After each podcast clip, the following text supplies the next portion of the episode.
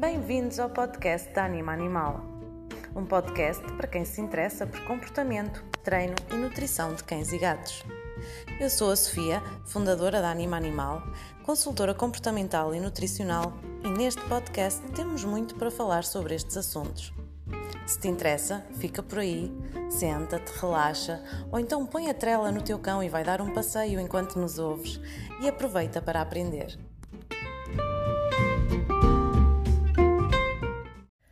Olá a todos, uh, sejam bem-vindos uh, ao nosso primeiro episódio. Uh, espero que seja o primeiro de muitos e obrigada por, por estarem aqui e por me estarem a ouvir falar de um tema que eu particularmente gosto muito, que é a alimentação, a nutrição dos nossos cães e dos nossos gatos, principalmente no que diz respeito à análise e à leitura que nós fazemos dos rótulos das rações que, que estamos a dar aos nossos animais. esta informação pode ser pode ser-vos bastante útil para que possam escolher a melhor alimentação para o vosso animal, dependendo também, obviamente, da vossa disponibilidade financeira, não é? Uh, e hoje em dia é cada vez mais difícil fazermos eh, essa escolha acertada sem fazermos uma análise e uma leitura cuidada dos rótulos, porque existe uma oferta de mercado enorme de, de marcas de rações e, portanto, torna-se muito difícil quando, quando vamos a uma loja uh, escolher uma, uma ração. termos atenção a alguns pormenores e alguns, e alguns aspectos que podem ser cruciais na, na escolha, ok? O primeiro ponto que eu queria deixar-vos aqui, ainda antes de falarmos do, dos rótulos propriamente dito, são os primeiros sinais uh, visíveis a curto prazo uh, do tipo de alimentação que vocês estão a dar ao vosso animal. Uh, e, e, que pode, e, que vos pode dar um insight muito interessante sobre a qualidade ou a falta dela em, em, aspectos simples e rápidos e de fácil observação. Então, o primeiro, o primeiro obviamente, eh, vai ser, eh, vai ser um eh, menos, menos fácil de falar e de, e de observar, que são os cocós, não é? As fezes do, dos nossos animais dizem imenso do, do estado de saúde de, do nosso animal, tal como nós, como é óbvio, não é? E no, o que nós procuramos nas fezes dos nossos animais é que elas sejam pequenas, durinhas, com pouco cheiro, Uh, são sinais, são indicadores de, de, que o organismo do nosso animal está a fazer uma correta assimilação, ou seja, aquilo que ele está a comer está efetivamente a ser bem aproveitado pelo organismo do, do nosso animal. Ao contrário disso, vocês têm um cão ou um gato uh, que faz fezes muito volumosas, em muita quantidade, ah, muito amolecidas, com, com um cheiro um pouco intenso. Uh, isso pode dar-vos a indicação de que se calhar a alimentação que, que ele está a consumir não está a ser bem assimilada, ok? Esse será provavelmente o, o, o, aspecto mais rápido que vocês, que vocês poderão detectar, também, tá que se calhar podem perder alguns segundos, já que é uma coisa que temos que fazer todos os dias, apanhar os cocós dos nossos cães, por exemplo. Um, observar um pouco, está bem, e tirar, tirar essa conclusão. O segundo, o segundo aspecto, um, onde também se nota uma melhoria muito grande quando partimos para uma alimentação mais saudável, é na pele e no pelo. Ou seja, a qualidade e o aspecto da pele e do pelo uh, do nosso cão ou do nosso gato reflete-se muito rapidamente. Um, um, uma alimentação que seja rica nutricionalmente vai, vai, vai ter um impacto muito grande no, no aspecto da, da pele, do pelo, da, da, do, do brilho do pelo, da, da queda excessiva, muitas vezes, um, daqueles, daqueles sinais de caspa. Um, quando vocês trocam para uma alimentação mais nutritiva, vocês conseguem ver isso muito rapidamente. Normalmente, às vezes, na primeira semana, vocês já começam a notar diferenças, ok? Um, depois, outro, outro aspecto são problemas de saúde recorrentes que às vezes vocês podem ter com os vossos animais, uh, que muitas vezes serão derivados à alimentação que, que eles estão a ter. Okay? Uh, alguns exemplos serão, por exemplo, uh, infecções urinárias recorrentes, um, problemas gastrointestinais, alergias, intolerâncias, colites, ou seja, problemas inflamatórios no, no intestino. Uh, são, são sinais muito recorrentes e que nos, e que nos indicam que, que se calhar podemos tentar e experimentar uma alimentação mais saudável uh, e provavelmente vamos ver menos recorrências desse tipo de, de, doenças, ok? Então, partindo agora propriamente dito para o rótulo, não é? Vocês chegam a uma loja e querem, querem escolher uma alimentação de, da melhor qualidade possível conforme o vosso budget, não é? A vossa disponibilidade financeira. Um, e eu, eu gostava que vocês olhassem para três aspectos fundamentais no rótulo, para além da embalagem bonita, portanto, da, da face da, da embalagem de, de, ração, não é? Um, que são os constituintes analíticos, a composição e a dose diária recomendada. Ok, são três fatores muito importantes que nos podem dar a indicação de, do, do, do, tipo de, de ração que, que temos à nossa frente. Então, começando pelos constituintes analíticos, uh, vocês se virarem as embalagens de rações uh, ao contrário, não é? Uh, veem uma tabelazinha que diz constituintes analíticos e que tem uma, umas percentagens. Aquelas percentagens de proteína bruta, gordura bruta, fibra, cinzas, etc. essas percentagens, aquilo que nos indica Uh, há valores mínimos e valores máximos que são protocolados uh, pelas empresas regulamentadoras do pet food, ok? Uh, são limites que essas empresas protocolam de forma a que as necessidades nutricionais dos nossos cães sejam supridas e de forma a que não, não, não possa haver ou um déficit ou um excesso, está bem? Sob risco de, de, de poder causar problemas de saúde aos nossos animais. Uh, um exemplo disso, de valores mínimos, por exemplo, são as proteínas, a gordura e o fósforo, ok? Nessa, nessa tabela, a, a percentagem que aparece lá destes constituintes uh, significa que, no mínimo, eles terão aquele valor, aquela percentagem, está bem? Uh, nunca terão abaixo disso, poderão ter um pouco a mais, mas no mínimo terão aquele valor. Ao contrário, os valores máximos, como por exemplo a umidade, a fibra, a cinza e o cálcio, ah, são valores máximos, ou seja, uh, aquelas percentagens que estão nessa tabela não irão exceder aqueles valores, sob risco de, de poder causar uh, problemas de saúde aos nossos animais, ok? Um, depois temos a composição. A composição será talvez a informação mais, mais rica sobre a qualidade da ração que, da ração que estamos a dar ao, ao nosso cão, ao nosso gato, porque é nela que, que temos a lista de ingredientes, ou seja, o tipo de produtos, que, que foram usados para a formulação um, da, daquela ração.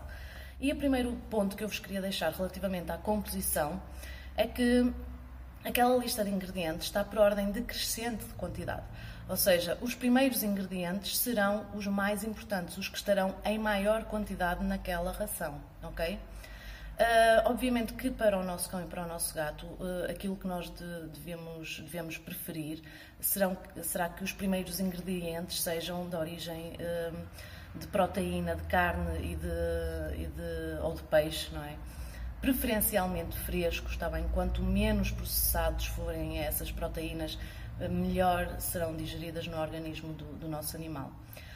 Agora, um ponto aqui interessante de analisar e por isso é que é importante vocês também lerem a lista dos ingredientes até ao final, ok? É que muitas marcas, hum, também por uma estratégia de marketing e graças à maior informação por parte dos consumidores, hum, estão a começar a fazer uma estratégia que é a divisão de ingredientes. Uh, o que é que isto significa? Dando um exemplo, um exemplo mais específico, vamos pegar no, no ingrediente o milho, que numa ração tem, por exemplo, 30% de, de percentagem, não é? Que com essa percentagem, esse ingrediente provavelmente estará no, no topo da, da, lista, ou seja, nos primeiros ingredientes. Uh, no entanto, se nós dividirmos esse ingrediente pelos seus constituintes ou por designações diferentes, como o german de milho ou a farinha de milho, uh, por exemplo, cada um, cada qual com 15%, uh, então se calhar esse ingrediente que na totalidade são os 30, porque 15 mais 15 são 30, não é? Uh, já não vão estar no início da lista, mas já estarão mais para baixo, porque o german de milho é um, um ingrediente e só tem 15%, um, a farinha de milho também só tem 15%, portanto, uh, altera o posicionamento do, dos ingredientes na, na lista da composição, ok? No entanto, se nós somarmos essas designações diferentes todas, uh, continuamos a ter os 30% de milho e provavelmente será o ingrediente mais importante daquela ração, ao invés da proteína da, da carne ou do peixe, ok? Portanto, é muito importante que vocês leiam a, a composição até ao fim para detectarem esses, essas pequenas nuances, está bem? Uh, para não se deixarem enganar só pelo primeiro ingrediente. Vocês veem uma ração que tem carne como primeiro ingrediente, uh, mas depois, se calhar, se forem a fazer essas somas de, dessas divisões de ingredientes, vão reparar que o primeiro ingrediente não seria a carne, ok? Um, depois, relativamente ainda, ainda à composição, o que é que vocês devem preferir? Uh, devem preferir um, nomes e designações que não sejam genéricas, ou seja, que, que digam claramente o ingrediente que, que está presente. Isto acontece muito, por exemplo, em rações que dizem apenas carnes. Um, isso não nos indica que tipo de carne, que tipo de proteína está presente, ok? Devemos preferir sempre um, rações que nos digam carne de frango, carne de peru, carne de borrego, carne de vaca, que sejam específicas. Isso é muito importante também no caso de animais que sofram de, de problemas de alergias ou intolerâncias. Nós, para fazermos uma correta dieta de exclusão, uh, temos que saber ao pormenor o que é que está contido na, na ração, como é óbvio, não é? Um, é muito comum também nestas designações genéricas, um, quer dizer, não é uma designação genérica, as farinhas de carnes, por exemplo, uh, não, é, não é uma designação genérica, mas o conceito é genérico. Ou seja, nós nas farinhas de carnes não sabemos propriamente também que carnes é que são usadas, nem que partes de carnes é que são usadas, uh, portanto acaba por ser muito, muito vago. Um, existem farinhas de carnes com alguma qualidade. De qualquer das formas, um, são sempre, são sempre, é sempre uma fonte proteica que já sofreu um processo de transformação uh, muito grande e, portanto, a assimilação não será a mesma do que uma fonte fresca, não é? Ou, ou desidratada, que, é o mais convencional. Uh, depois, outra, outra questão que vocês devem tentar evitar e que é muito comum, mesmo em marcas de topo e de renome, que são os subprodutos de origem animal ou vegetal, ok? Os subprodutos basicamente são uh, peças, peças que não são reaproveitadas para consumo humano. Um, por exemplo, no matadouro, uh, há determinadas uh, partes do animal, não é? Que não são comercializáveis para consumo humano, que não são aptas para consumo humano e que são reaproveitadas para a produção de, das rações. Muitas vezes podem ser peças interessantes, como as vísceras, por exemplo, os órgãos internos, que são nutricionalmente muito ricos uh, indispensáveis até na, na, alimentação dos nossos animais. No entanto, se assim fosse, podiam vir discriminado vísceras. Em algumas rações vem inclusivamente discriminado vísceras. Quando dizem subprodutos, muitas vezes os subprodutos que, a que se estão a referir são coisas de muito baixo valor nutricional.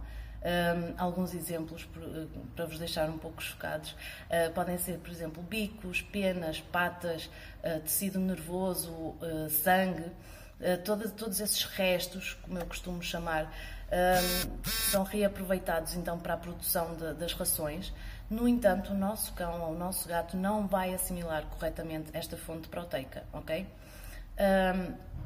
Vai fazer com que a percentagem de proteína aumente, ok? E, portanto, e por isso é que também é tão importante vocês olharem para estas três questões uh, e para a embalagem, para o rótulo como um todo, está bem? Porque se vocês analisarem só nos constituintes analíticos 30% de proteína, pensam que estão a, a, comprar uma ração muito boa, porque tem bastante proteína.